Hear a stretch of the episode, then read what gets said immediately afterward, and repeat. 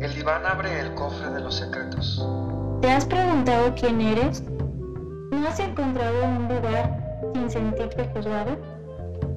¿Te has sentido solo entre tanta El gente? psicoanálisis entiende los sueños. El psicoanálisis brinda la posibilidad de verdaderamente conocernos. ¿Has perdido el control de tus emociones? El psicoanálisis te da un espacio para reflexionar saber quién eres y el por qué te sientes como te sientes. Haz un viaje a tu interior. Adéntrate en cápsulas del diván. Hola, ¿qué tal? Bienvenidos a un episodio más de Cápsulas del Diván. Un proyecto dirigido por su servidora Flor Sandoval y por mi compañero y colega. Jorge Enrique Domínguez. Ambos somos psicoterapeutas psicoanalíticos y comenzamos. Hola, ¿qué tal? Bienvenidos a un episodio más de Cápsulas del Diván. Mi nombre es Jorge y le doy la bienvenida a mi compañera y colega Flor Sandoval. Hola Jorge, ¿qué tal? Aquí, bueno, el día de hoy vamos a, a hablar sobre un tema que a lo mejor em, muchos pueden conocer y a este personaje del cual les vamos a hablar y otros no. Sí, el día de hoy se nos ocurrió compartir con ustedes lo que vendría siendo la historia de vida de Sigmund Freud, que es el padre creador del psicoanálisis. Ahí habrá quienes, algunos retractores que digan que el creador es otro, pero bueno, eso lo pudiéramos ir platicando en las cápsulas, en otras cápsulas, pero nuestra intención del día de hoy es para aquellas personas que estén interesadas en conocer la historia de Sigmund Freud, que vayan siguiendo en el, en el episodio del día de hoy su historia, algunas fechas importantes, cómo fueron apareciendo sus textos. Y tenemos la, la intención de hoy hacerlo como solo la parte biográfica y luego hacer otro episodio donde nos enfoquemos precisamente en los textos que consideramos son los más importantes para poder entender el psicoanálisis.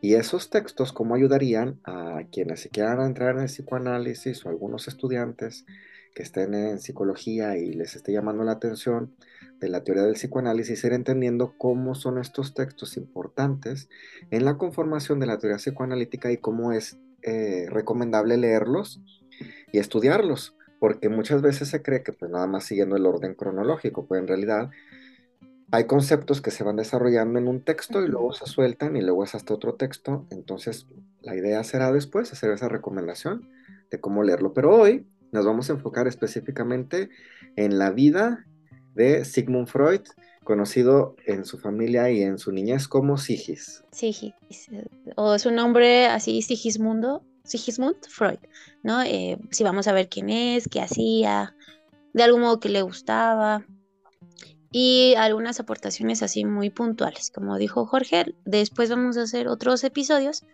donde vamos a ir desmenuzando eh, poco a poco ciertos eh, artículos para poder entender así de manera muy global cómo, cómo inicia el psicoanálisis y cuáles son sus bases, ¿no? Porque mucha gente, ay, no, es que Freud ya no está actualizado, ya no es como para esta época y demás. Obviamente, pues hay que entender el contexto de que cuan- cómo se escribe, desde cuándo se escribe esta obra, la obra de Freud, y pues es del siglo XIX, siglo, en principios del siglo XX. Entonces va cambiando, y, pero es como cuando alguien hace un edificio, eh, tiene que tener muy buenos cimientos para que así soporte vientos fuertes, movimientos de la tierra, que al pasar de los años la estructura o el edificio siga bien. Y las bases, siempre cuando alguien se quiere adentrar al psicoanálisis, pues hay que tener estos cimientos que es Freud muy bien plantados, ¿no? Para poder después ir hacia donde ya cada quien quiera. Sí. Bueno, pues él, él es, eh, ¿ibas a decir algo? No, vámonos entonces precisamente a ubicarnos en el tiempo a de en qué época estamos hablando. Freud nace el 6 de mayo de 1856 Ujú, y fallece el 23 de septiembre de 1939 a la edad de 83 años. Entonces vamos a, a contarles qué pasó en esta historia de 83 años en, en los distintos episodios de la vida de Freud. Y lo primero es que nace este 6 de mayo de 1856 en la ciudad de Freiberg, que el día de hoy vendría siendo Moravia en Checoslovaquia. Es el hijo de Jacob y Amalia, y ya tenía dos medios hermanos de parte de con su padre, de nombre Manuel y Philip, porque el padre de Freud y Amalia, su madre, tenía una diferencia de edad este, considerable, por lo que entonces Jacob ya tenía un matrimonio anterior. Incluso uno de sus hijos eh, previos a Freud era un año más chico que la mamá de, de, Freud, ¿no? Eh, y también algo que, es muy interesante rescatar, pues eh, viene de una familia judía y su papá era, bueno, eran de estos judíos ortodoxos, ¿no? Entonces era una educación muy, muy así, muy, muy lineal, ¿no? Que también a través de su obra se puede observar este conflicto ¿no? que tenía eh, con ese padre a lo mejor muy impositivo y, cómo él fue estudiando la figura justo del padre. Y bueno, eh, él, era un vendedor de, lana, el papá, y mm, e, él, él nace primero Freud y después empieza los demás hermanos. Se cuenta, cuenta la leyenda que era el favorito de mamá, ¿no? Y que todo tenía que ver con, Freud, ¿no? Como si Freud fuera el centro de, ahí, de, como si fuera el sol. Y eh, lo que también tiene mucho que ver como, como eh, él era un niño muy inteligente, fue una persona muy brillante, y, desde muy pequeño empezaba como a cuestionarse muchas cosas, eh, por ejemplo, esta, esta relación con la madre también después se, plasma en sus escritos. En este aspecto de que es, él eh, fue judío, va a ser muy importante para entender luego cómo, obviamente, en la Primera y principalmente en la Segunda Guerra Mundial, con la con judía, va a ser un, también un elemento importante en la historia de, Freud y de su familia. Y el, el, otro elemento que ahorita mencionabas, sí es también el, este padre con una educación que nos tendríamos que imaginar cómo ella era en aquella época, el padre, donde eran familias mucho más conservadoras, el padre era el que trabajaba, aportaba el dinero, mientras que la madre, la mujer, pocas veces trabajaba y se dedicaba más al hogar y al cuidado de los hijos. Entonces este es como el contexto, también la época en el que crece Freud, una familia judía, un padre mucho más grande que la madre. No sé la diferencia de edades, creo que hablamos 20, de 20 años. 20 años. Y el, el hecho de que la, estas características también en la región en la que vivían pues para empezar, en aquel momento ni siquiera estaban estas divisiones eh, geográficas en los países eh, que actualmente están definidos el día de hoy. Entonces hablamos de una época distinta y así es como eh, empieza la historia de Freud, que tampoco había muchos avances, ni médicos, ni tecnológicos. Y vamos a ir viendo eso cómo contribuyó. Entonces, bueno, ya, en 1860 la familia se tiene que trasladar a, Viena por una gran crisis económica que se vive ahí en, Moravia. Y aunque Freud no estaba muy de acuerdo, pues eh, de todas maneras se, tuvo que ir, ¿no? Porque pues, era hijo. Y entonces, em, pues ahí empieza más a desarrollar, no sé si tú sepas cuántos idiomas hablaba en sí, pero era políglota, alrededor de siete idiomas, y era muy autodidacta. Él aprendió, como le gustaba mucho eh, el Quijote de la Mancha, entonces tenía que, mm, él lo quería aprender o a, leer, mm, o sea, de la mano, ¿no? y empezó a aprender español para poder leer el Quijote de la Mancha tal cual, ¿no? Porque ya sabemos que a través de las traducciones se van perdiendo como cositas y demás. Entonces, Mm, pues ya crece eh, con una en una situación económica también muy precaria, ¿no? Entonces él decide inicialmente estudiar derecho, pero después desiste y entra a estudiar medicina. Para este año de 1860 ya había nacido también su hermana de nombre Ana. y aquí viene un episodio eh, importante porque entonces a Ana, a Freud lo cuida una niñera. Entonces es esta familia judía, el papá que ya tenía un matrimonio anterior, la mamá hoy una nueva este, bebé, y esta niñera que se va haciendo cargo de, Freud, que aparte en aquella época el tema de las niñeras o nodrizas también era muy importante. Cuando la mujer ya no podía amamantar a su bebé o porque ya tenía otro hijo, la niñera formaba parte también importante de la familia. Y, y sí, es un hecho que marca también mucho a, a Freud, ¿no? Em, bueno, después continuando con, los estudios, Freud eh, se inclina un poco más a la investigación de la biología o neurobiología, que era como lo que a él más le interesaba estudiar todo el sistema nervioso, eh, como neurofisiología también. Y entonces ahí en 1888 va a estudiar mm, con el cerebro de los humanos y de los anfibios. Que para este año ya habría nacido su primer hija, de nombre Matilde, que nace en 1987 y ya estaba casado con Marta. Marta viene la esposa de Freud que lo acompaña todo a lo largo de su vida y con quien termina en, en, Londres cuando tienen que emigrar. Ajá, y en ese inter entre que estudia medicina, luego se mete más a la investigación de neuro eh, y, del nacimiento de su hija, mm, pasan varias cosas, ¿no? Eh, entre ellas, pues él se quería dedicar como más a la investigación, pero pues económicamente no era muy redituable, entonces se dedica más a la medicina ya se enfoca más como a ser un médico, médico así de hospital.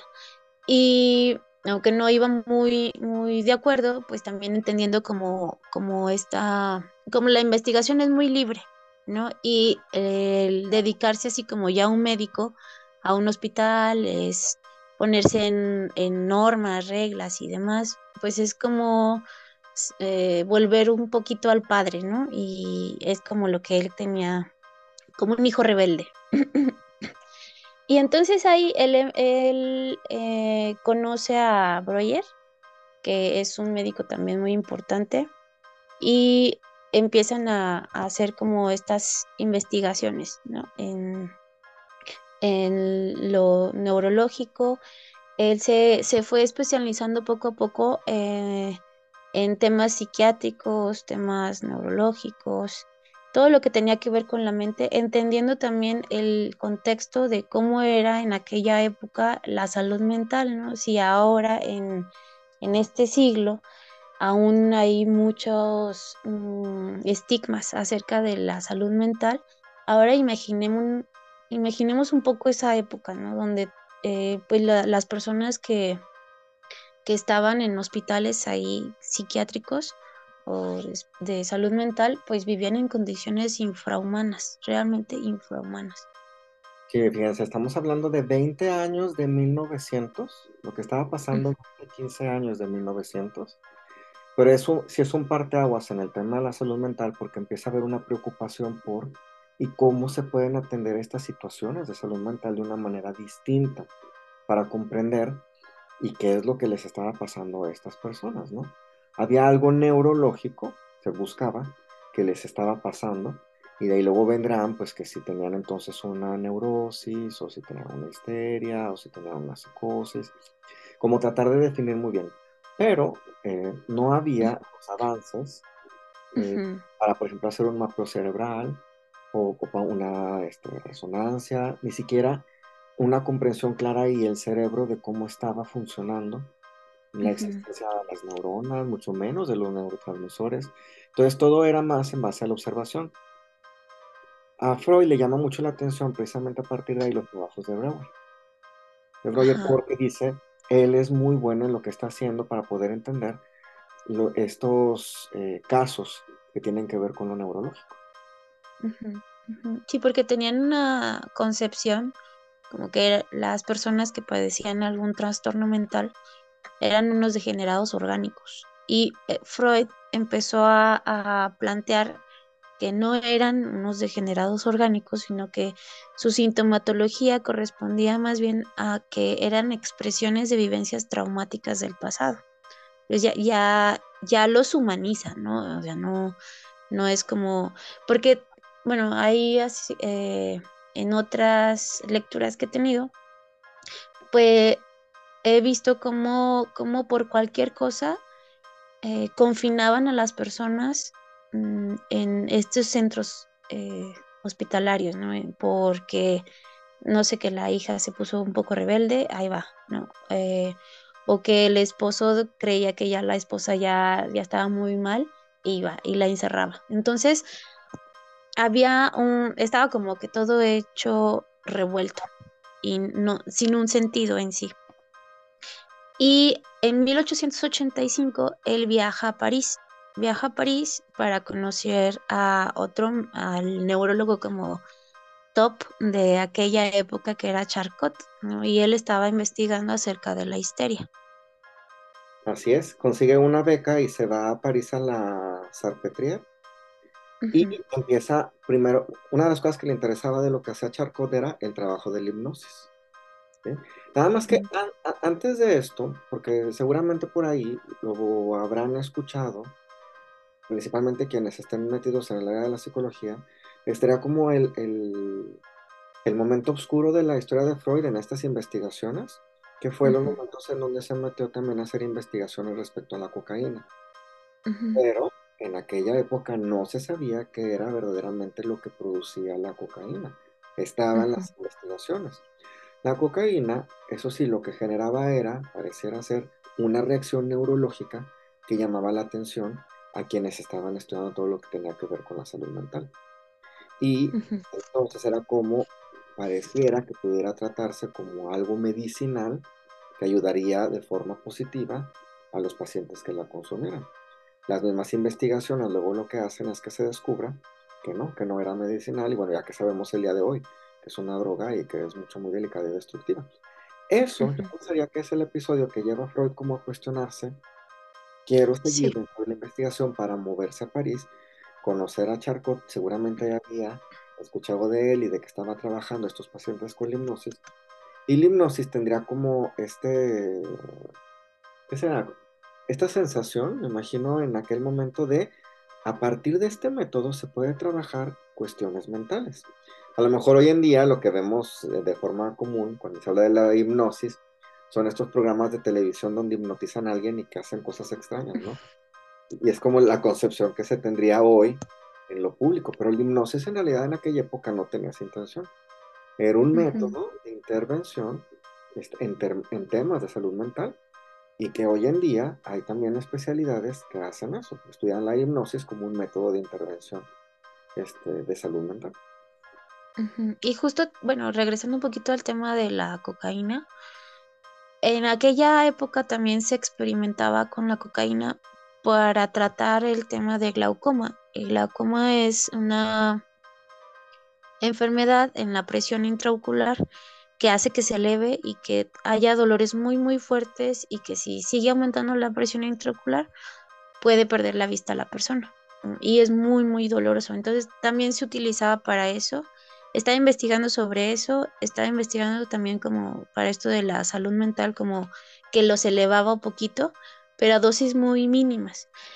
Y él trató como de ayudar a un, un amigo de él que tenía una adicción muy fuerte a la morfina con la cocaína, pero pues se dio cuenta que, que pues que el, el, gran problema de la cocaína es que justo era muy adictiva.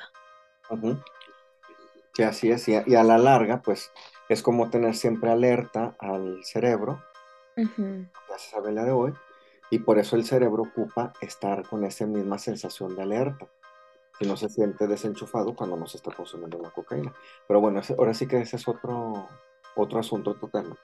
Así es, entonces ya llega allá, eh, plática con Charcot, bueno, ahí están, em, él tratando como de de entender un poco cómo era el sistema de la hipnosis, eh, cómo conseguirlo, pero en un escrito, pues también él relata que pues la hipnosis no era lo suyo, que finalmente como que eh, eso no, no podía, no podía, no, podía llegar a, hipnotizar a alguien.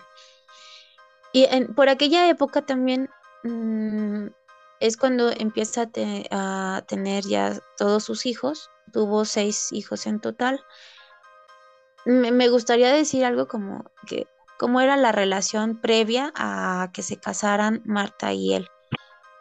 Porque tenían una vivían lejos porque él estaba ya estudiando y ella estaba ahí en Viena, mm, pero llegaron a tener una comunicación diaria a través de cartas. Aproximadamente se escribieron 1500 cartas y todas eran así como que súper amorosas, como que Freud eh, era muy, muy romántico. El equivalente hoy de andarte mandando emails o mensajes de WhatsApp, ¿no? Nada más que en aquella época que no existía eh, la correspondencia. Y de hecho, este, hay textos donde vienen las cartas. Hay muchos libros eh, editoriales que se dedicaron a sacar las cartas de Freud con distintos personajes. Están las con, con, Marta, su esposa.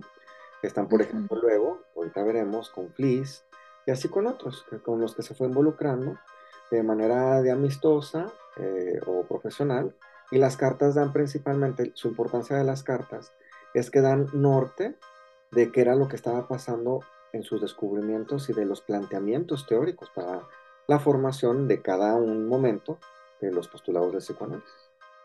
Llega un momento en 1896 que rompe la relación. Eh, eran muy amigos Breuer y Freud y ya después se rompe la relación y él empieza a enfocarse más en la asociación libre, ¿no? Que, fue lo que le comentó eh, a través de un paciente que, que, le, le dice, mejor no me hipnotice, no me hipnotice, mejor eh, déjeme hablar.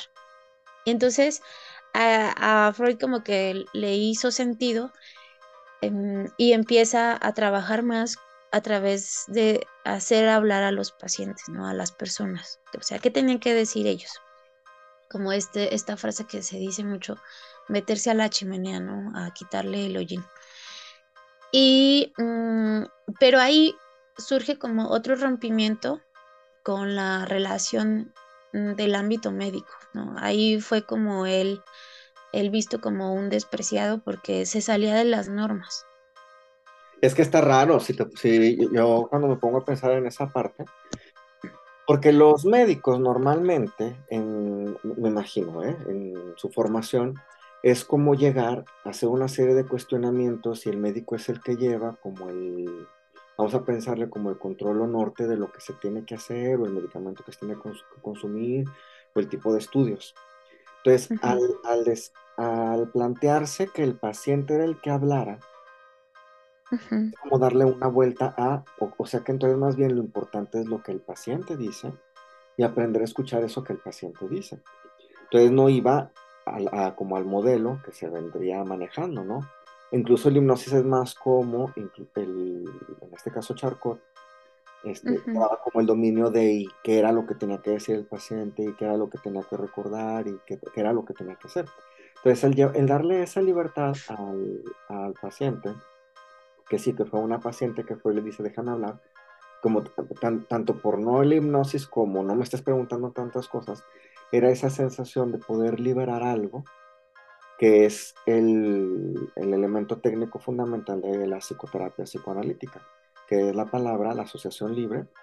La asociación libre en el entendido de que salga, surja un discurso sin que esté pensado o planeado y que a partir de ahí el paciente se vaya conociendo. Porque en el psicoanálisis el que tiene el conocimiento es el paciente. Y pues sí era algo muy choqueante eh, para los médicos de aquella época, como destronarse de algún modo, ¿no? Como ellos no ser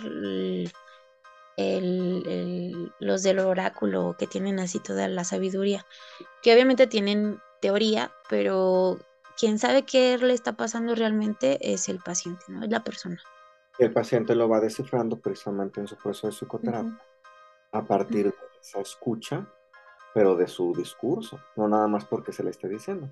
Y bueno, ahí como paréntesis sería Muchos pacientes que van en busca de una psicoterapia y es de corte psicoanalítico, que están en busca de dime qué es lo que tengo que hacer, no es el modelo.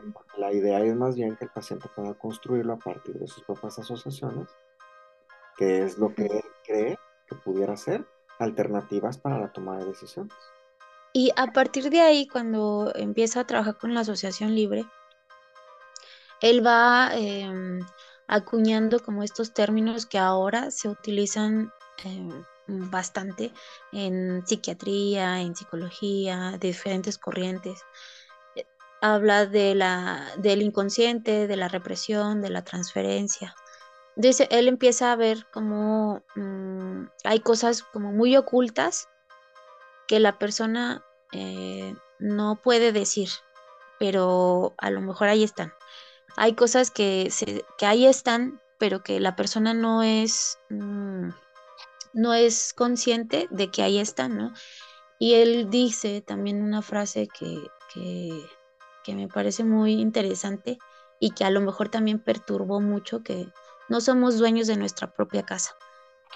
Y no de nuestra casa en la que vivimos, ni, nada de eso, a eso no se refería, se refería a que pues en, nuestra propia psique, en nuestra propia mente, no dominamos. Domina algo que está ahí, que ha estado ahí desde incluso antes de nacer, que se va formando y que a lo mejor no podemos dar cuenta o no podemos saber realmente qué es lo que está ahí. Si se quieren dar una idea para quienes nos están escuchando de cómo estaba todo el rollo de la salud mental, eh, y lo que nos escuchan, pueden googlear la pintura que se llama Lección Clínica en la Sarpetrier. Y en la imagen podrán ver que se encuentra Charcot sosteniendo a una paciente, mientras todos los demás médicos están observando a la paciente y la paciente está, se ve como hacia atrás, como desmayada pero es precisamente en los efectos de la, de hipnosis y cómo Charcot trataba de poder eh, darle una explicación a la importancia de lo que verdaderamente pasaba en términos de salud mental en un paciente. Entonces, en la imagen pueden ver desde cómo están vestidos todos los hombres, que es esta época muy asociada con la época victoriana en el Reino Unido, el, el tipo de, de, ropa que también trae la mujer. Son muchos asuntos los que ahí nos permite ver. Este cuadro se convierte en un cuadro también muy importante para Freud porque luego él lo tenía en su consultorio. O sea, sí fue definitivamente un impacto para él este acercamiento que tuvo en París a los trabajos de Charcot. Renuncia a la hipnosis, busca otra manera de trabajar desarrolla la asociación libre, seguía haciendo todas sus observaciones y estudios. Ahí surge en el 1895 el proyecto de psicología. El proyecto de psicología es un texto, un, libro, un artículo que Freud solo se lo manda a quien en aquel momento se convirtió en un amigo y colega, este, especialista en oído y garganta, Fliss. Fliss con quien intercambiaba conocimientos. Eh, me he dado cuenta de esto y Fritz le comentaba cosas y intercambiaban igual en cartas. También existe el texto de las cartas de Fritz. Y el proyecto de psicología es un texto que le comparte a él, pero luego Freud dice no, no es cierto nada de lo que está ahí y le pide que lo destruya, que no lo dé a conocer y demás. Y sin embargo, hoy en día tenemos acceso al proyecto de psicología. Ajá, y que fue rescatado por María Bonaparte. Eh, porque Freud era como muy autocrítico y también pues entendiendo el contexto igual de su formación desde siempre, desde pequeñito, la formación médica que también es como algo rígida, mm, él se estaba aventurando a algo más como de neurociencias y que en aquella época pues no, no, no tenía mucho sentido, ¿no? Entonces él... Le iba a hacer falta eh la tecnología. Ajá, sí, sí, estaba como adelantado a la época. A lo mejor si hubiera tenido un tomógrafo, un aparato para hacer resonancias y demás, otra cosa hubiera sido, pero bueno. Entonces él, él decide como que no, no, este libro jamás en la vida va a ver eh, la luz. Pero eh, María Bonaparte decide rescatar esa, esos escritos y sacarlos. Que ahí en ese libro, bueno, y luego ya nos adentraremos más a detalle cuando hablemos más bien de la obra y su impacto, tiene un dibujo que es muy importante. Freud entendía en aquel momento que funcionaban las neuronas sin tener conocimiento claro de los neurotransmisores, porque aún no estaban esos descubrimientos. Pero ya lo retomamos. Después del proyecto de psicología, como Freud, lo destruyanlo, acaben con él y que nunca salga a la luz empieza a interesarse mucho en las pacientes histéricas, que eran pacientes que tenían algún síntoma este, muy significativo que les impedía llevar una vida normal, tranquila, pero que no tenían ningún daño orgánico. Entonces era como solamente un daño a partir de lo emocional. Algo estaba pasando en la salud mental. Y de ahí se designa el término de las, este, los pacientes histéricos principalmente enfocado en aquella época a las mujeres histéricas. Eh, y que la histeria en aquella época eh, era solo enfocada a las mujeres, porque viene de la, viene, bueno, histeria viene de histeros, que es útero, ¿no? Eh, entonces los hombres pues no tienen útero y tenían como esa, esa concepción de que por tener útero desarrollaban la histeria. Entonces por eso se acuña ese término, pero pues ahora sabemos que no es así. Y, mm, bueno, él empieza a escribir, más apareció en 1899 el, el libro de la interpretación de los sueños, pero él lo saca hasta 1900 porque quería que fuera como empezando el siglo. Después empieza con los tres ensayos sobre la teoría sexual y, y sigue, es, es, un escritor, o fue un escritor más bien, como muy, muy prolijo, ¿no? Como era demasiado lo que él escribía. Para que surgiera el de este texto de interpretación de los sueños, es porque Freud empezó en esos cinco años antes de, 1900 a ponerle atención a que los pacientes le contaban sueños ya con todo el rollo que traía de lo neurológico, él decía, pero ¿y los sueños qué papel tienen en la vida? En la vida emocional, mental de las personas. Y como él también era un gran soñador, y también él, trataba de entender sus sueños, empezó a partir de sus sueños a entender qué era lo que nuestra mente iba almacenando para que se conformaran esos sueños. Y el gran postulado y planteamiento este, importante de interpretación de los sueños es que Freud divide la mente en un aparato este, topográfico que estaría dividido por lo que está en nuestro inconsciente, lo que está en nuestro preconsciente y lo que está en nuestro consciente.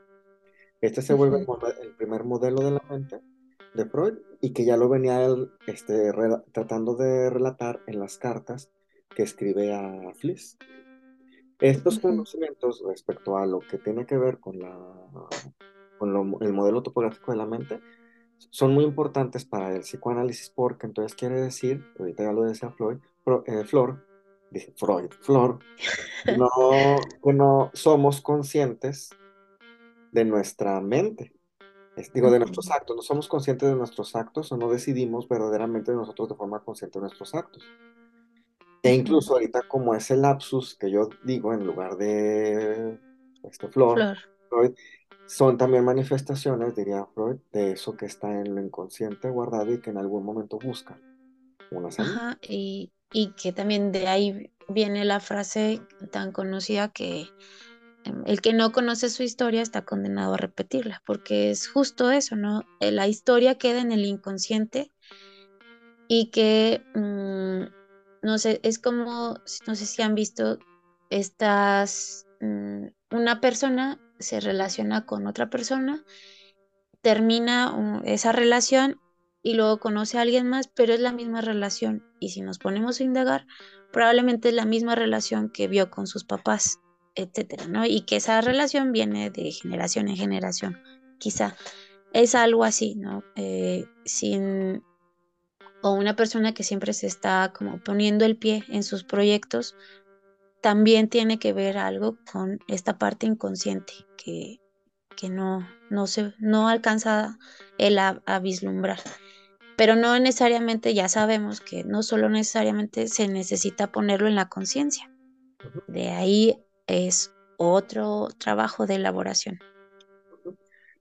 Bueno, en Cuando nosotros nos dedicamos a estudiar la vida de Freud, quienes nos vamos metiendo en psicoanálisis, sabemos que hay varios personajes importantes a lo largo de la vida de Freud que le hacían escucha y, tratar de comprender al platicarlos o escribirlos con alguien, qué onda respecto a lo que iba pensando y formulando. Fliss es uno, este, Jung vendría siendo otro, Carl Abraham vendrá siendo otro. Desafortunadamente con Fliss, este, con Jung la relación se rompe en distintos momentos. Con Fliss la relación se rompe en 1900, cuando ya está todo este apogeo de interpretación de los sueños, y el, y el rompimiento es porque Fliss le trataba de dar una explicación a todo lo de la salud mental desde su propia visión, que tenía que ver con sus estudios respecto al oído y, y garganta.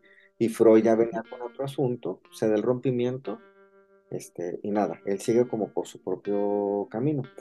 Pero esto se los comparto porque como que de ahí a Freud le surge la idea de que necesitaba compartir sus conocimientos y en el año de 1902 forma una sociedad de, eh, o como un grupo de estudio de los miércoles, este, que le permitía ir encontrando a varios eh, también eh, médicos que estuvieran interesados en temas de la salud mental a reunirse cada miércoles a trabajar los casos, a entender la teoría, y es lo que luego se va fortaleciendo para que surja lo que hoy en día se conoce como la IPA, la Asociación Psicoanalítica Internacional, y muchas de las asociaciones en psicoanálisis que existen en distintos países, o luego ya dentro de los países en sus ciudades, surgen precisamente así, a partir de que hay un grupo de especialistas que se empiezan a reunir para poder seguir eh, haciendo contribuciones en el campo del psicoanálisis y en el estudio de los, de los casos clínicos.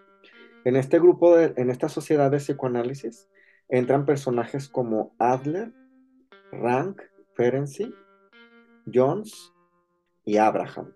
Y así poco a poco otros se van integrando para seguir con los estudios de psicoanálisis. Estos personajes, quienes están más metidos en el área de psicoanálisis, o estudiantes que están entrando sabrán que son personajes que luego fueron haciendo sus contribuciones también eh, teóricas en el psicoanálisis. Ajá, y llegando en 1908 a hacer el primer congreso psicoanalítico en Salzburgo. Entonces, eh, poco a poco fue haciendo como una comunidad y la gente se fue interesando más eh, y más médicos como que voltearon a ver lo que estaba haciendo Freud. Así, y lo que Freud iba definiendo en, no nada más era como esto de y el concepto del inconsciente y el concepto del preconsciente, sino lo que para él le resultaba muy interesante era también irlo eh, poniendo explicándolo con casos. Entonces, a lo largo de la obra de Freud hay distintos casos que se vuelven como casos que sabemos que son fundamentales para entender fenómenos psicológicos. Y tal impacto causó que John y Freud viajan a Estados Unidos a hacer unas conferencias en Massachusetts en 1999 y eh, eh, hay como que mucha comunicación ya entre Estados Unidos y, y allá en Viena, ¿no? Donde estaba Freud. Que después pues se rompe esta relación con Jung y él se va a, Estados Unidos a hacer otra línea de investigación, psicología del yo.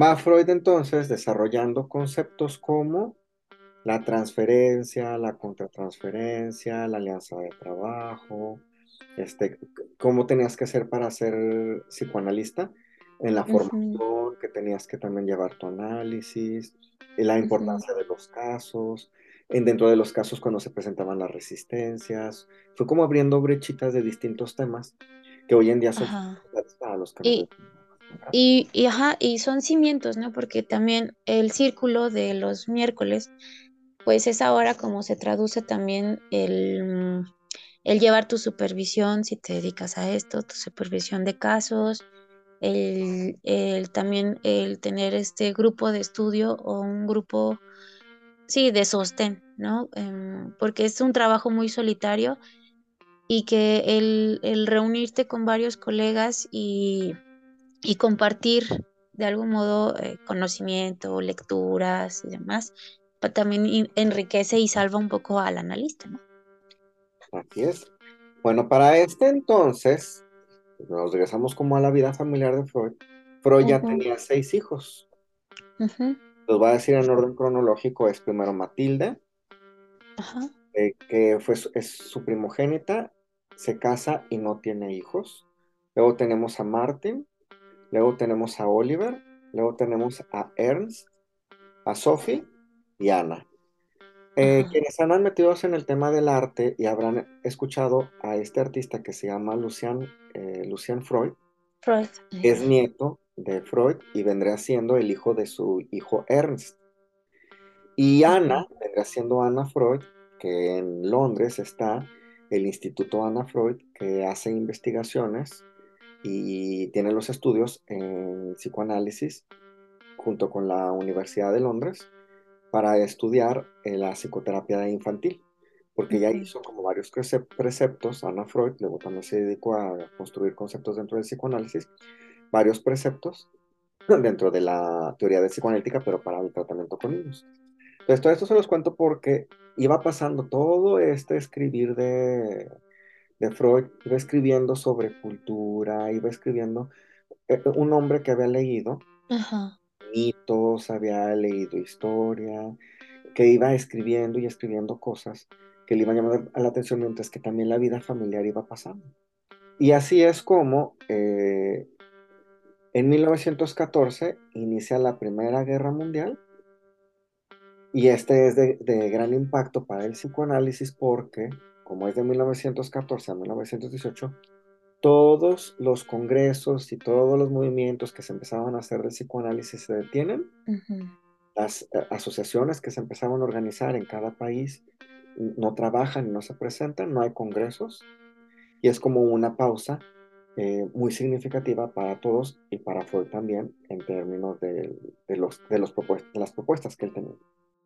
Y es ahí donde pues sus hijos estaban en la edad como también de ser soldados y un, uno de sus hijos fallece ¿no? en, en la guerra y fue un golpe muy duro para Freud eh, el, el soportar ¿no? la muerte.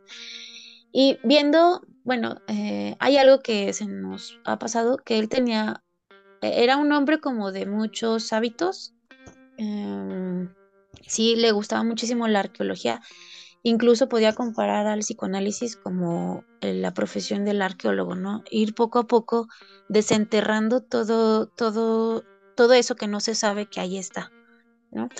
Pero él tenía una adicción también al tabaco, a la nicotina. Eh, le gustaba fumar puros, lo que lo lleva después a desarrollar cáncer, como un cáncer de, de mandíbula, y ahorita vamos a hablar de eso. Pero eh, entonces ahí en esa época fallece su, su- uno de sus hijos, Herman, eh, pero en 1918 llega la, no, 1920 me parece, pero en esa época, del 18 al 20, en el 20, viene la, la, la epidemia de la influenza o la fiebre española, que supuestamente mató a, tres o cuatro veces más, mm, causó más muertes que la Primera Guerra Mundial. Imagínense, si ahorita, eh, bueno, cuando salió la, la, pandemia de, de la influenza de tipo A, em, H1N1, eh, pues nos, nos fue como en feria. Ahora con el COVID, pues también nos fue mucho peor. Pero ahora imaginemos en aquella época donde no había estos avances tecnológicos, mm, no había un chorro de países haciendo investigaciones para encontrar la cura, algún medicamento o la vacuna, pues mucha gente murió. Millones de personas murieron, 50 millones de personas. Entonces, entre esas 50 millones de personas muere su hija preferida, que era Sophie. Y fue un golpe muy devastador para Freud. Eh, Sophie se había casado con un chico y tuvo dos hijos. ¿Mande? Fotógrafo. ajá. Sí, con, con un fotógrafo, ajá. Y tuvo dos hijos. Mm, el- y los, los, los nietos de los hijos de Sophie eran como que su adoración. Jugaba mucho, incluso hay muchas fotos como con, con ellos así cargados y que él, él, jugaba, era un abuelito como muy apapachón.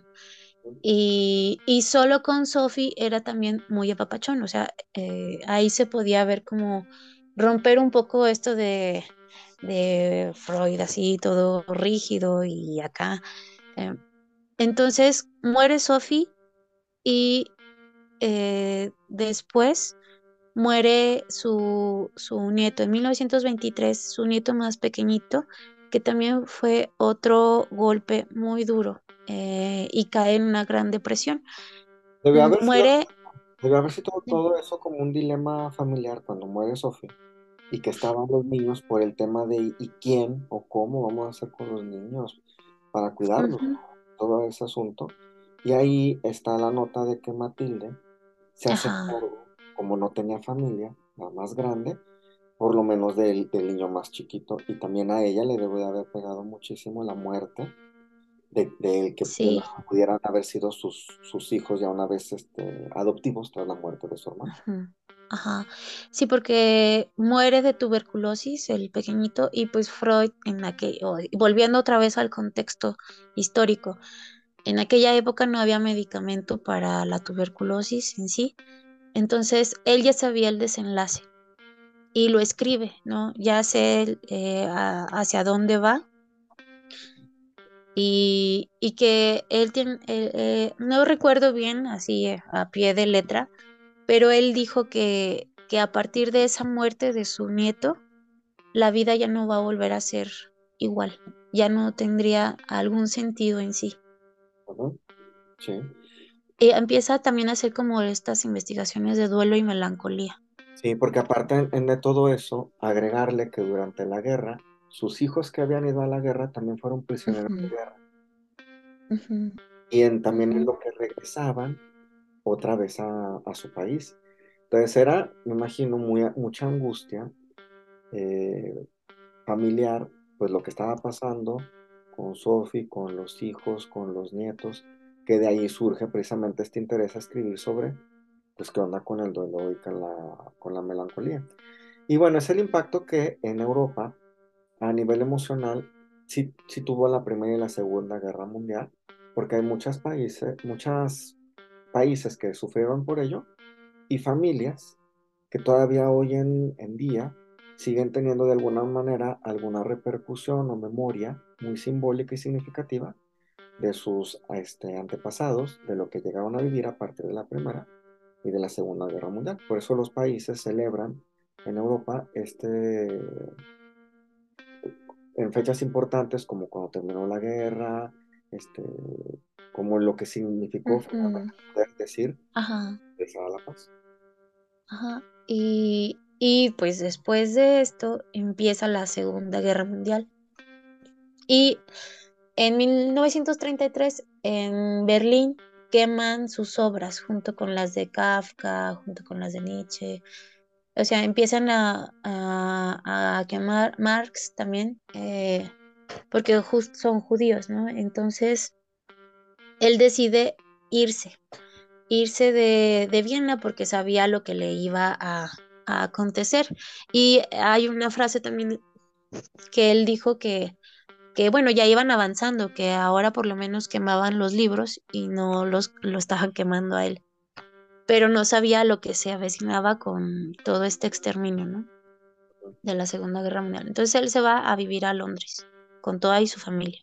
Con lo de la, fíjense, con lo de la Segunda Guerra Mundial, en ese momento ya era un hecho definitivo en donde Freud ya tenía gran parte de su teoría desarrollada y de sus conceptos, ¿no? Fíjense, si en, en 1900 ya estaba lo de interpretación de los sueños con la primera tópica, luego estaba el desarrollo psicosexual, luego ya estaba toda la explicación sobre el narcisismo, todos los textos que incluyen la parte técnica, y para 1923 ya estaba el segundo modelo de la mente, estaba como en, en su mejor momento cuando llega la Segunda Guerra Mundial. Y aparte, pues que ya era grande. Eh, o sea, la edad iba a final de cuentas cobrando el, el, peso y también ya se habían venido dando bastantes síntomas respecto a las afecciones por el consumo del cigarro. Entonces ya era un hombre este, de años con este malestar. También, eh, un dato curioso, Freud, siempre fue muy amante de los perros. Chao, chao. Muchos, buscamos en internet, hay muchas fotos donde Freud estaba con sus perros este, en el jardín o cerca de él, en su casa parte de la familia, indudablemente. Y también respecto a la familia, muy cercano a, todos sus hijos. Cuando se viene la Segunda Guerra Mundial y es toda esta persecución eh, judía por parte de los nazis, Freud, por ser judío, viene, estaba, estuvo en riesgo. Al parecer, yo he leído que subieron muchos eh, teóricos y científicos, e investigadores, que sí metieron sus manos por ver cómo podían rescatar o ver la manera de que Freud quedara protegido ante tal situación. Freud nunca quiso dejar este, Viena, se resistió, pero hubo un evento que lo hizo que sí dijera, me voy a ir. Ajá, incluso ahí en, Viena está su casa y todavía hay un chorro de cosas de, él, ¿no? Si algún día andan por ahí y quieren ir al, a la casa, pues sí, está sus, sus gorros, sus bastones, eh, muebles, un chorro de, de cartas también, de fleece y demás.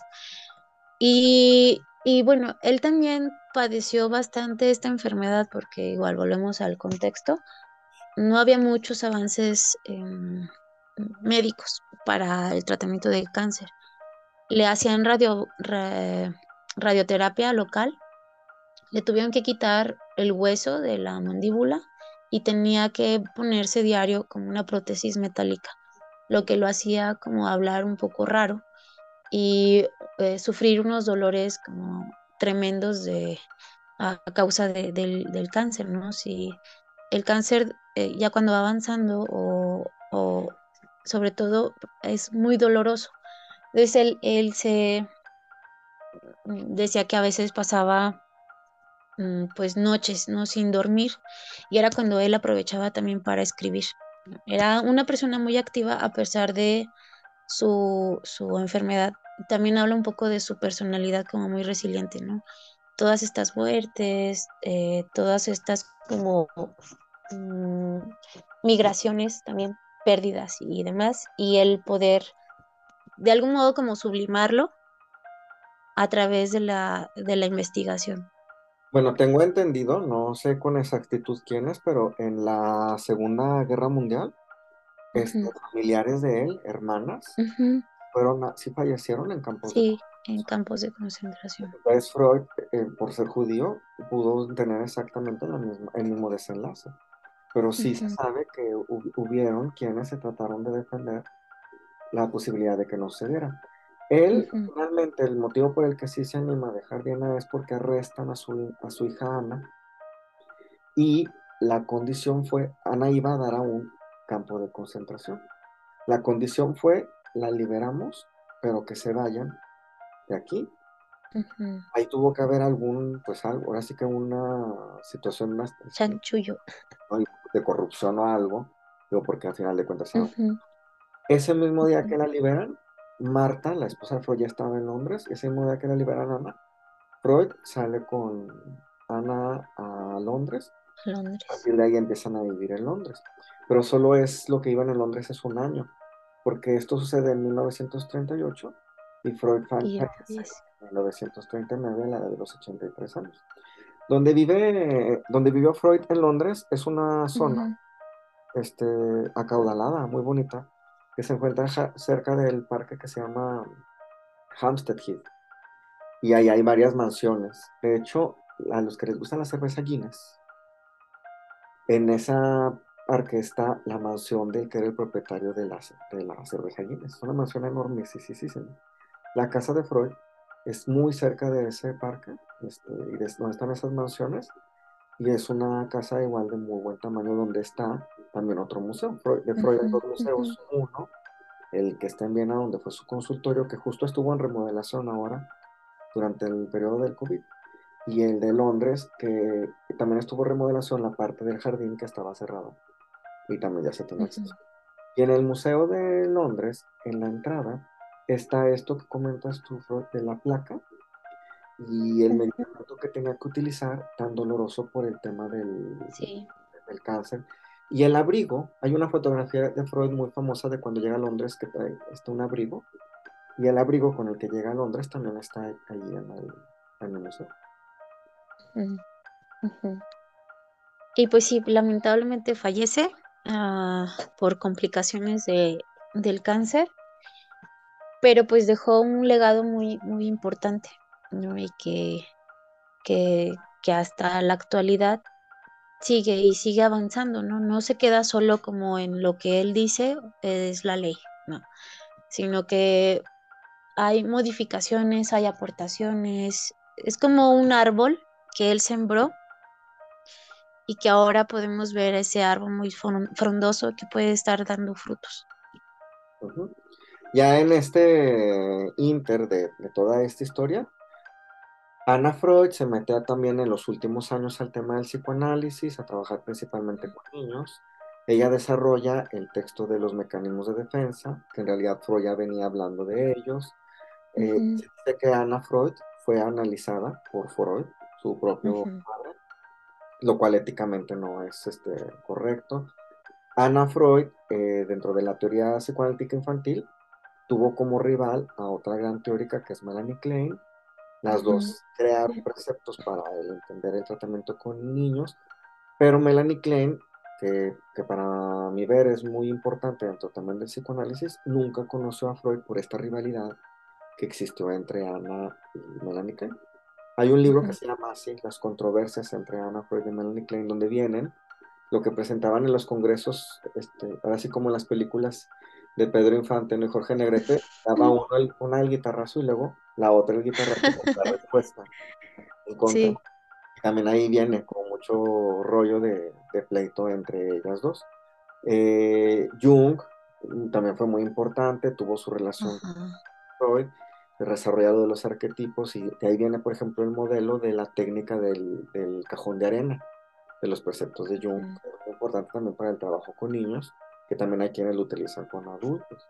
Ajá, del inconsciente colectivo y demás, ¿no?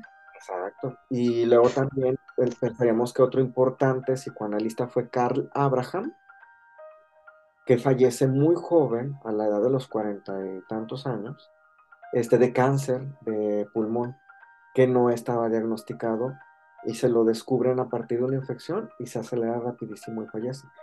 Carla Abraham este, era miembro de esta sociedad de Grupo de los Miércoles, analista de Melanie Klein. Melanie Klein luego también este, tuvo una relación eh, profesional con este Ernst, eh, Ernest Jones. Entonces, fíjate, todos los psicoanalistas a partir de ahí se van conectando este, unos con otros que van haciendo estos aportes a la teoría psicoanalítica. Sí, y, y, cómo llegamos a, los psicoanalistas contemporáneos, ¿no? Así es. Entonces, esta es la historia a grandes este, rasgos y con los elementos fundamentales de la vida, historia de Freud. Hemos mencionado algunos conceptos y libros, pero queremos tener otro episodio para hacerlo, como le decíamos al inicio, de forma más detallada y principalmente queremos hacer esa cápsula dedicada a estudiantes para que sepan, cuando quieran leer el psicoanálisis, cómo es que hay que entender estos textos, en qué enfocarse para poder ir descifrando la construcción del psicoanálisis y como muy bien dices tú, tener bases sólidas de lo de Freud para luego poder entender a los demás psicoanalistas. Ajá, y, y sobre todo como nunca olvidar el contexto de cuando se escribe tal cosa, ¿no? Porque es muy fácil como, ay no, pero esto, eh, no sé, eh, en aquella época, por ejemplo, la, figura de la mujer, como estaba, ¿no? Mm. Y a lo que voy es, es sí, sí leerlo con este criterio de la época. Sí. Y sobre todo también es muy... Em, enriquecedor si alguien va a leer algún autor, saber un poco de su vida, como qué lo motivó a escribir tal cosa, ¿Por qué, escribe de, de, de, este estilo? O sea, eso, eso enriquece bastante, como que te acerca más al autor, ¿no? Y, y pues bueno, era importante hablarles de Sigmund porque pues eh, son las cápsulas del diván, ¿no? Y él trabajaba en el diván y venimos de Papa Freud, ¿no? de algún modo. Así es. El, fíjate, entonces a lo mejor para cerrar, el diván fue uno de los elementos técnicos que también Freud implementó eh, para poder trabajar con sus pacientes neuróticos. Eh, se dice que fue porque Freud tenía dificultades en realidad para ver por largo tiempo a sus pacientes cara a cara para platicar. Pero también está la idea, y, creo que Freud la, la, plasma, es la posibilidad de que el paciente al estar en el diván, sin la vista del analista, tiene la posibilidad de tener una mejor asociación y hablar de manera más libre, lo que le permite conocer elementos que están ahí en su preconsciente, este, emerjan y entender qué es lo que le está pasando. A mi punto de ver, eh, Freud fue un, un gran neurólogo para su época con muy buenos conocimientos, hizo muy buen trabajo de observación y de intervención que le permitieron entender qué es el psicoanálisis y que el psicoanálisis hoy en día se puede enriquecer mucho por todo lo que ya se sabe ahora sí en la neurología. Y entender que pues era un humano, ¿no? Y que muchos lo pueden tachar de muchas cosas, pero como, como todos los humanos también tienen cosas malas, pero tienen cosas muy buenas, ¿no? Y me parece que su teoría es una gran aportación que, ha cambiado mucho, o sea, ha cambiado muchas cosas, ¿no? Eh, lo ha tomado la filosofía, lo ha tomado la, las neurociencias, eh, la psicología y demás, la psiquiatría. Entonces, hay muchos aportes eh, bastante significativos y enriquecedores de, Freud. Así es. Y bueno, pues no habría nada más que agregar. Y este ha sido el episodio del día de hoy con la historia de vida de Sigmund Freud. Así es. Cualquier cosa, duda y demás, nos pueden escribir. Ya saben, estamos igual como cápsulas del diván en la página del Facebook y ahí podemos seguir este, escuchando alguna duda que tengan o algún tema que quisieran tratar tendremos en un futuro este capítulo con eh, las obras de Freud y por ahí seguiremos con nuestras cápsulas del diván cinematográficas. Así es. Nos vemos, Jorge. Hasta luego, Flor. Nos vemos.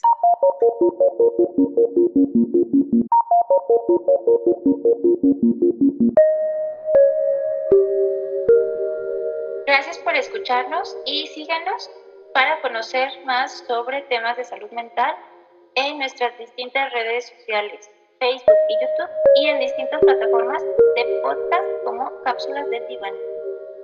Escríbenos a cápsulas.divan.gmail.com